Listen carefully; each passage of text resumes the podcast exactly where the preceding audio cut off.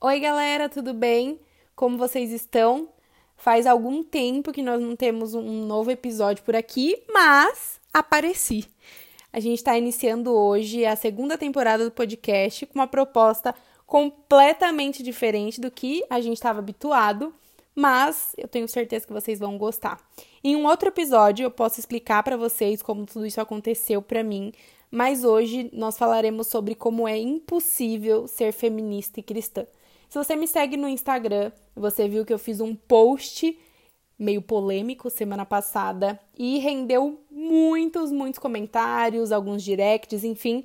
E eu resolvi gravar o primeiro episódio dessa segunda temporada para a gente desmistificar um pouquinho esse assunto.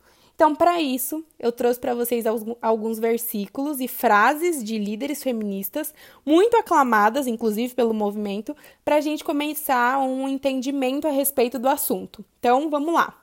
Para a gente começar, eu quero parafrasear um trecho do livro da Ana Campagnolo, que é o Feminismo, Perversão e Subversão, é, a respeito do feminismo em relação ao cristianismo, que diz o seguinte: não se trata apenas de uma impressão dos cristãos sobre como o movimento feminista pode ser ameaçador para a fé e a moral. As feministas, de fato, verbalizam seu desprezo pela cultura ocidental baseada no cristianismo. Simone de Beauvoir acreditava que a Bíblia, ou que comumente se chamava de ideologia cristã, tinha grande responsabilidade pela situação opressiva em que as mulheres se encontravam. Outra feminista conhecida em todo o mundo, Gloria Steinem, confessou esperar que todo teísmo fosse extinto. Ela disse: Até o ano 2000, vamos, espero eu, criar nossos filhos a acreditar no potencial humano e não em Deus. Mais recentemente, Anne Laurie, feminista americana, declarou: Vamos esquecer o mítico Jesus e olhar para o incentivo, consolo e inspiração de mulheres reais Dois mil anos de domínio patriarcal sob a sombra da cruz deveriam ser suficientes para transformar as mulheres na salvação feminista do mundo. É evidente o desprezo dessas mulheres pelo próprio Cristo e também pelo cristianismo. Em um momento, Anne diz algo interessante que, por si só, nos fala sobre a incompatibilidade entre as duas coisas, entre o feminismo e o cristianismo. Ela diz o seguinte: dois mil anos de, do, de domínio patriarcal sob a sombra da cruz deveriam ser suficientes para transformar as mulheres na salvação feminista do mundo. Ou seja, a salvação para o mundo são as mulheres, segundo o feminismo, né? E não o próprio Cristo. Redenção é uma busca por redenção em outro lugar que não em Jesus. E o que a Bíblia diz a respeito disso? Em Romanos 3, 23 ao 24 diz o seguinte: Pois todos pecaram e estão destituídos da glória de Deus, sendo justificados gratuitamente por sua graça, por meio da redenção que há em Cristo Jesus e não por meio de mulheres feministas. E, e aí, esse argumento por si só seria mais que suficiente para a gente, como mulher cristã, não nos denominarmos como feminista cristã.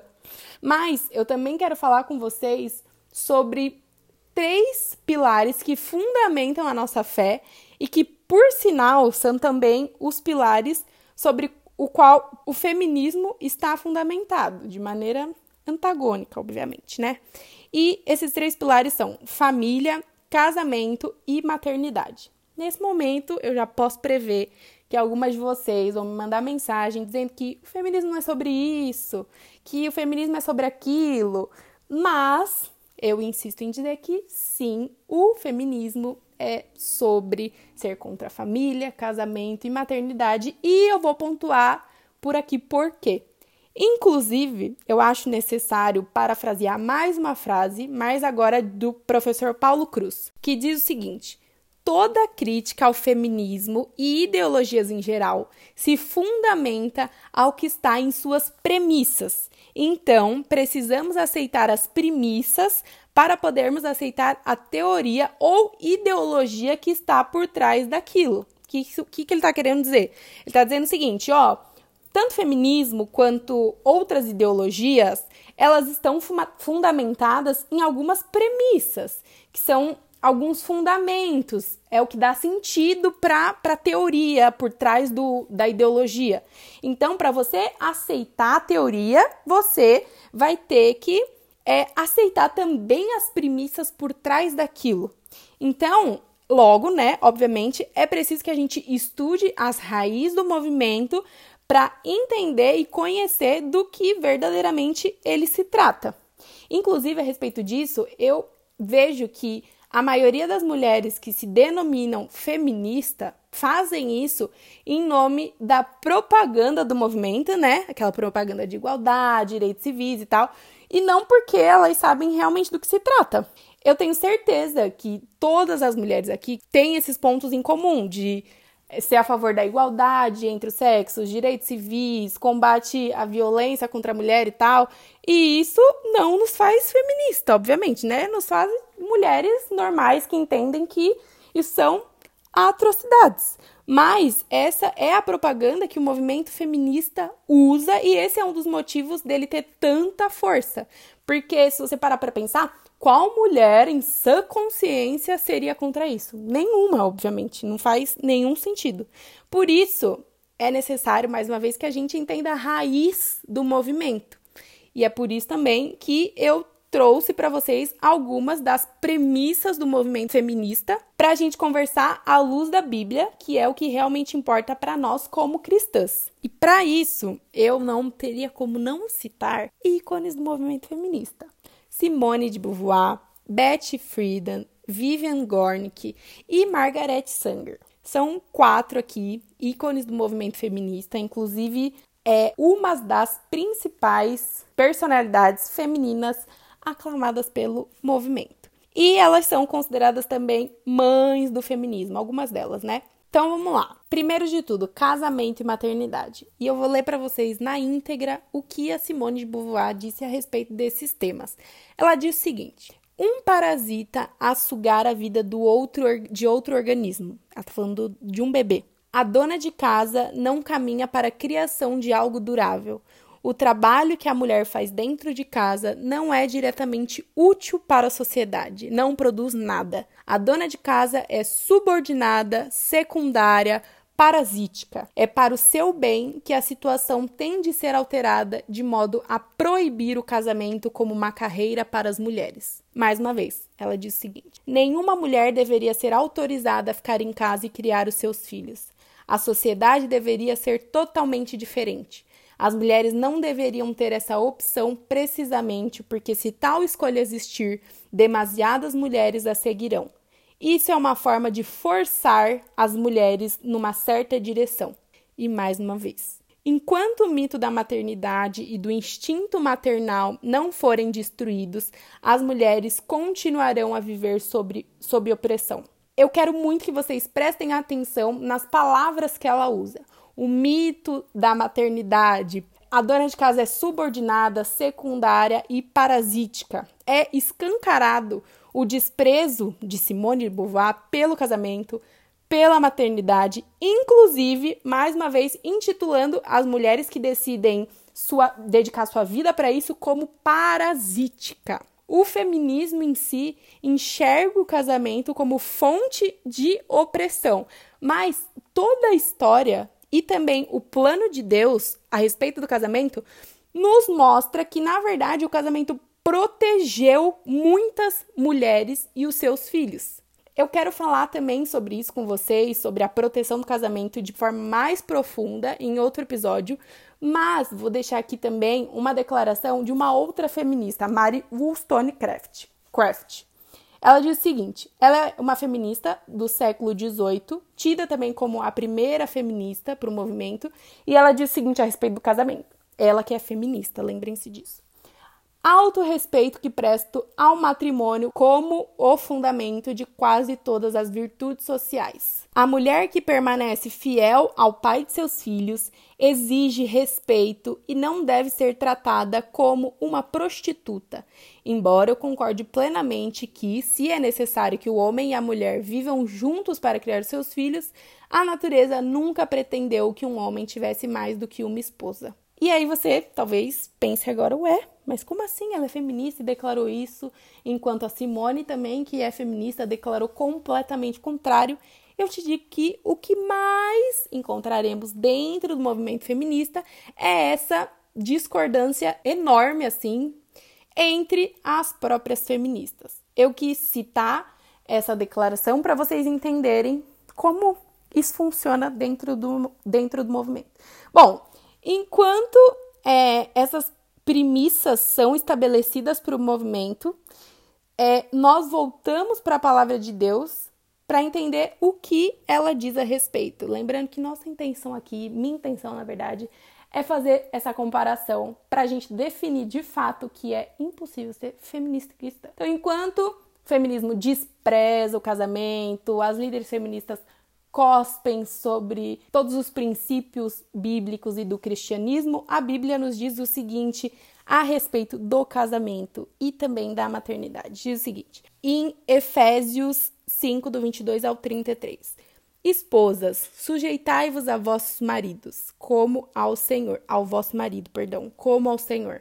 Porque o marido é a cabeça da esposa, como também Cristo é a cabeça da igreja, sendo ele próprio o salvador do corpo.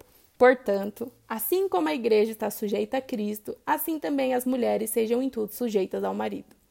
Maridos, amem suas esposas, assim como também Cristo amou a igreja e a si mesmo se entregou por ela, para santificar, purificando-a com a lavagem da água pela palavra, para apresentar a si mesmo igreja gloriosa, sem mácula ou ruga ou coisa semelhante, mas santa e irrepreensível. Assim devem os maridos amar a sua própria esposa como a seu próprio corpo. Quem ama sua esposa ama ama-se a si mesmo, porque nenhum homem detestou a sua própria carne, antes a alimenta e sustenta, como também o Senhor a igreja, porque somos membros do seu corpo, da sua carne e dos seus ossos. Por isso, o homem deixará seu pai e a sua mãe e se unirá à sua esposa, e os dois serão uma só carne. Este é um grande mistério Digo, porém, a respeito de Cristo e da Igreja.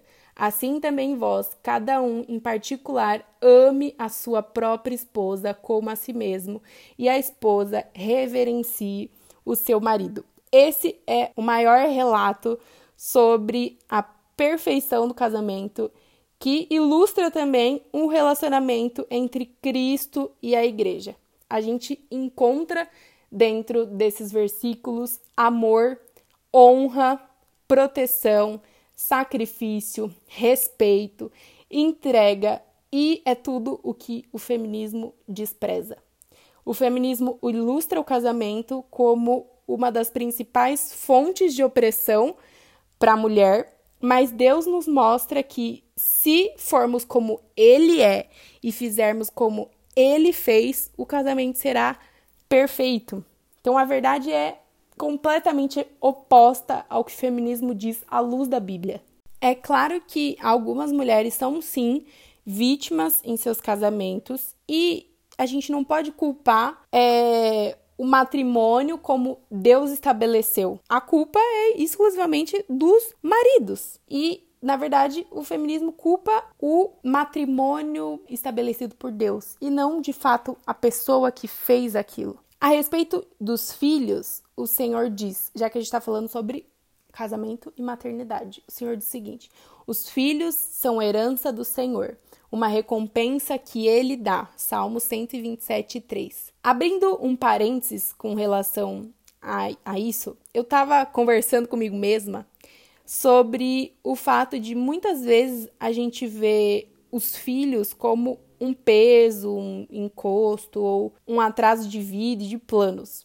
E eu cheguei à conclusão de que esses pensamentos são frutos do movimento feminista e também de outras ideologias, porque eles são colocados na nossa mente assim de forma muito sutil. E a longo prazo, é, esse nosso uma, um post da Júnia Hayashi falando sobre um flerte com os princípios do mundo. Quando a gente tem esses pensamentos, a gente está fazendo exatamente isso, porque é exatamente isso que a gente vê a todo momento. Ai, filho, agora para quê? Ai, enfim, claro que tem a parte de responsabilidade e tal, mas enxergar os filhos no nosso coração como algo assim é, é pecado, sabe? Uma vez que o Senhor diz que os filhos são herança, e isso a longo prazo, esse flerte com o mundo, vamos usar esse termo, é, nos levará, de forma bem sutil, inclusive, a negociar também outros valores cristãos, como, por exemplo, o casamento que algumas mulheres é, em nosso meio já fazem de ah não vamos casar para que vamos casar claro que também tem é, mulheres que realmente têm a vocação para não se casarem, enfim. Mas eu acho que vocês entenderam o que eu tô falando. Os filhos, segundo a Bíblia, são herança do Senhor, e isso significa que a gente recebe de Deus por ser herança, algo que não foi fruto do nosso trabalho. E com eles, com os filhos, a gente tem que devolver a glória a Deus. Então, mais uma vez, de forma completamente clara e escancarada, o feminismo pensa A a respeito dos filhos, enquanto a Bíblia pensa Z. Tem uma distância enorme entre as duas coisas. É impossível que elas andem juntas. Em algum momento você vai ter que escolher no que acreditar ou no que seguir. Agora, a respeito da família, eu vou ler para vocês mais algumas declarações das mulheres que são ícones do movimento feminista. Vivian Gornick, que inclusive o, o Google, se você for pesquisar, é, intitula ela como uma lenda viva. Então vamos ver o que essa lenda viva disse. Ela diz o seguinte: escolher servir e ser protegida e planejar ser uma geradora de família é uma escolha que não deveria existir. O cerne do feminismo radical é alterar isso. Se você não sabe o que é cerne, é como se fosse o coração de alguma coisa, um pedaço mais importante a respeito daquilo. Então ela está dizendo o seguinte, que o coração do feminismo é erradicar a família. Vamos continuar. Margaret Sanger diz o seguinte: A coisa mais misericordiosa que uma família grande faz a uma de suas crianças é matá-la. Próxima declaração. Betty Friedan. Ela diz o seguinte: as donas de casa são desmioladas e sedentas por coisas. O trabalho doméstico se ajusta na perfeição às capacidades das mentes débeis das raparigas. Outra vez ela disse: a devoção de uma mulher ao marido e aos filhos é o sacrifício de tanta grandeza que atrasa o crescimento da mulher como indivíduo. Criar filhos é uma ocupação ingrata que não permite que as mulheres usem a sua inteligência. Eu acho uma coisa engraçada. Todas essas mulheres, Simone de Beauvoir, Betty Friedan, Vivian Gornick, Margaret Sanger, todas elas fazem essas declarações publicamente em suas obras, nos seus livros. O que me faz pensar que cristãs, ao se declararem feministas, ou não leram tais livros, ou não são cristãs. Porque é impossível ler todas essas coisas e depois de lê-las dizer o seguinte: eu sou uma feminista cristã. Enfim, a família é o plano original de Deus e você já deve ter ouvido isso em algum lugar. Por quê? Na Bíblia, nós vemos três tipos, vamos assim dizer, de família, as quais Deus nos deu. A de casa, vamos assim dizer, pai, mãe, filho também tem a família espiritual, que é a igreja, e também tem a família de Deus. Em Efésios 2, do 19 ao 22, diz o seguinte: Assim que já não sois estrangeiros nem forasteiros, mas concidadãos com os santos e da família de Deus, e sois edificados sobre a fundação dos apóstolos e dos profetas, de que Jesus Cristo é a principal pedra da esquina no qual todo o edifício bem ajustado cresce para templo santo no Senhor, no qual também vós juntamente sois edificados para a habitação de Deus através do Espírito. Então, esse versículo é bem claro também. Jesus no centro, nós nos moldando a partir dele e não de ideologias, enfim, para que a gente se torne santo. Então, o plano de Deus, o plano original de Deus, inclui a família. A Bíblia diz no livro de Romanos, no capítulo 8, no versículo 19, o seguinte: Porque a ardente expectativa da criatura espera pela manifestação dos filhos de Deus.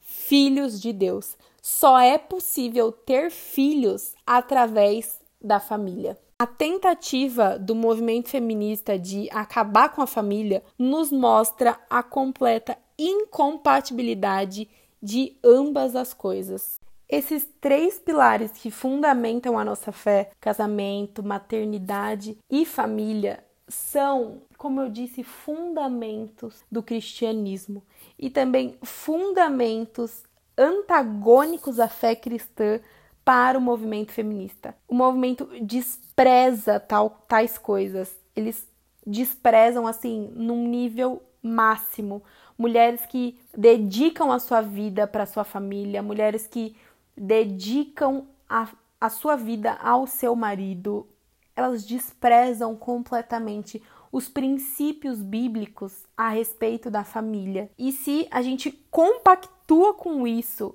e diz ser algo que vai contra Cristo nessa magnitude, mais uma vez eu repito que isso só evidencia que ou a gente não conhece Cristo, não conhece a sua palavra, ou que a gente não conhece o que de fato nós dizemos ser. Nós, como mulheres cristãs, não precisamos nos rotular feminista para, por exemplo, lutar contra crimes e atrocidades feitas contra as mulheres. Basta que nós sejamos mulheres cristãs segundo o coração de Cristo. Para finalizar, eu quero dizer que nós precisamos entender que, ao dizer que nós somos feministas cristãs, nós estamos concordando com todas essas mentiras e não só mentiras, essas atrocidades. E além disso, que nós estamos jogando fora Cristo e a sua palavra. Enfim, a gente ainda vai conversar muito mais em outros episódios a respeito do assunto,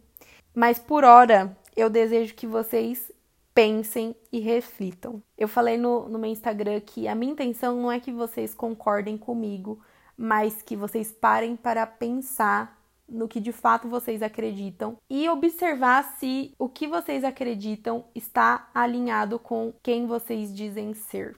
Inclusive, peçam ajuda para o Espírito Santo, porque ele é infalível. Então, se você gostou desse episódio, compartilha ele nas suas redes sociais, me marca para eu poder repostar. E eu também estou super aberta para a gente bater um papo no meu Instagram, caso você queira conversar um pouco a respeito do que foi falado até aqui. Um beijo, Deus abençoe e até a próxima.